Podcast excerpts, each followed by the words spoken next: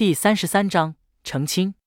随着结亲日子越来越临近，若依与他的联系越来越少。很多时候，他撩了好几个短信，他才不咸不淡回一句，或者毫不理会。终于来到周二晚上，明天就是大日子。完成晚间训练后，刘伟始终感到忐忑。或许因为不确定的危机感，让他内心紧张。虽然只过了短短五天，但萧家毫无消息，若依无话，叶一飞无语，一切平静的近乎压抑。直到子夜十一点，迟来的叶一飞短信才让刘伟松了一口气。约定是否仍然有效？这是刘伟为求叶一飞配合自己，答应结清、遵守叶一飞三个条件的承诺。叶一飞的询问短信证明他的血检过关，萧家的所有亲事安排将在明天如期举行。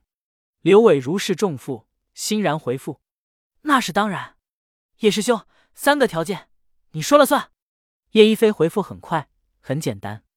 条件只有一个，绝对不许碰他。刘伟心想：“你不说，我也必须这么做。”他痛快回复叶一飞：“没问题，一言为定。”终于，刘伟可以放松心情，好好睡上一觉。一觉睡到生物钟的正点十分，刘伟睁开眼，独眼的大肉钱又在眼前晃悠。他苦笑道：“老毒啊，老毒，是不是一定要每天早上都来吓唬老子？你千万要小心。”别被老子一个翻身压成虫饼了！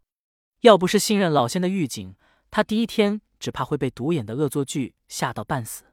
独眼不无得意的抖落着大肉钱，嘎嘎作响，呲溜一下窜下床跑了。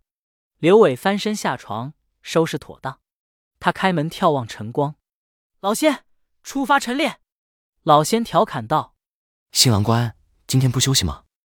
刘伟轻松跑动起来，嘿嘿一笑道。习惯了，只有动起来才觉得充实。两个小时的晨练结束，刘伟吃完早餐，兰婆带着帮佣送来一套崭新的中式喜服，嘱咐刘伟沐浴更衣，并收拾随身物件。半小时后有车来接，送走兰婆，刘伟开始收拾随身物品。做了独眼好半天思想工作，他仍是不愿入屏，最后只能让他钻进包里，随他方便自由。一切整理完毕，他洗澡换新衣。看着镜子里的自己，修才得体的喜服大红喜庆，整个人被衬托的格外精神有型。刘伟莫名有些恍惚，虽然离开博罗山的时候，他曾有过类似的想象，但真到了这一天，免不了还是有发梦感。半小时后，接他的幻影车队驶到门前，车队纷纷带红结彩，喜庆非常。从玄武北树到凤鸣树，幻影车队一路绕行，行迹遍布整个庄园，用了整整二十分钟时间。最后，车队到达凤鸣树前，萧家主树果然豪华大气、富丽堂皇，使用欧式古堡的外观风格，以淡赤线条勾勒主副动形，凤形冠首引线。兰婆领着一众保镖等在主树前，人人身着喜庆服饰，将一脸懵懂不适的刘伟迎下车，送入副栋二楼的喜房中。喜房是个欧式套间，包括主副卧室和一间书房，处处张灯结彩，喜气洋洋。刘伟躬身送走兰婆，便开始满屋子转悠。他觉得整个屋里没装监控的地方，只有可能是肖若薇的主卧。心念一动，刘伟忍不住走到主卧门外，伸手一扭，门开了，居然没锁。他站在门外，不敢贸然入内。整个卧室奢华温馨，除了新增的中式喜庆节彩外，饰品物件都是粉紫色调，处处充满少女感。咦，那是什么？只见化妆台上与周围摆设格格不入的一个物件映入他的眼帘，精致的花梨木架上，价值八百万的古铜眼镜静静伫立，铜绿斑斑，古意盈然。叶一飞的精彩介绍点点滴滴回荡在脑海。如果他真的藏有任何秘密，只要拿在手里，仔仔细细盘上一遍，以老仙的过目不忘和博古通今，假以时日，一定可以发现。刘伟强忍住一探古镜的想法。他告诫自己，还不是时候，现在必须忍辱负重。既然在一个屋里，不差这一时半刻。他规规矩矩的关上主卧门，回到自己卧室。独眼已经迫不及待，不停顶动拉链。刘伟轻轻拍了拍背包，吹着口哨给独眼发暗号，让他安静下来。他拿出手机给若仪发消息：“师姐，连不上网络，怎么屏蔽监控？”若仪很快回复：“放弃吧。”妹夫，萧家主树的网络是特级防护，无法侵入，只能硬攻。除了手动找出监控探头破坏，没有其他办法。一句妹夫，呛得刘伟半天不知该怎么回答。妹你个头，就知道给老子添堵！刘伟气不打一处来，索性不理他。他估计兰婆所谓的及时，应该在午饭前，所以趁着还有时间，关上门，在老仙帮手下，硬是将卧室翻了个遍。找出足足三个隐藏探头，我去，什么人会在卧室里装这么多探头？确定足够安全，刘伟打开背包，对独眼一番叮嘱，让他千万不要大摇大摆去客厅，免得露馅。临近中午，接他的人终于来了，伴郎竟是叶一飞。叶一飞身着中式礼服，身形俊伟，面色冷峻，神情不甘不愿。叶师兄，刘伟热情的打招呼，对叶一飞的臭脸。浑不在意。临出门之际，他不忘拍拍叶一飞的肩膀，指了指自己的卧室，小声道：“师兄放心，君子协定。”叶一飞领着刘伟乘电梯来到凤鸣树主动大堂，听着萦绕耳边的喜乐。他们沿途经过的地方，到处是红双喜灯彩。此时，凤鸣主树的欧式大堂早已张灯结彩，喜气洋洋。音响喇叭里的鼓乐喧天，铺满大堂的龙凤红毯，花团锦簇的大红双喜。以及金漆鸾红的龙凤烛，无不让人沉浸喜庆氛围。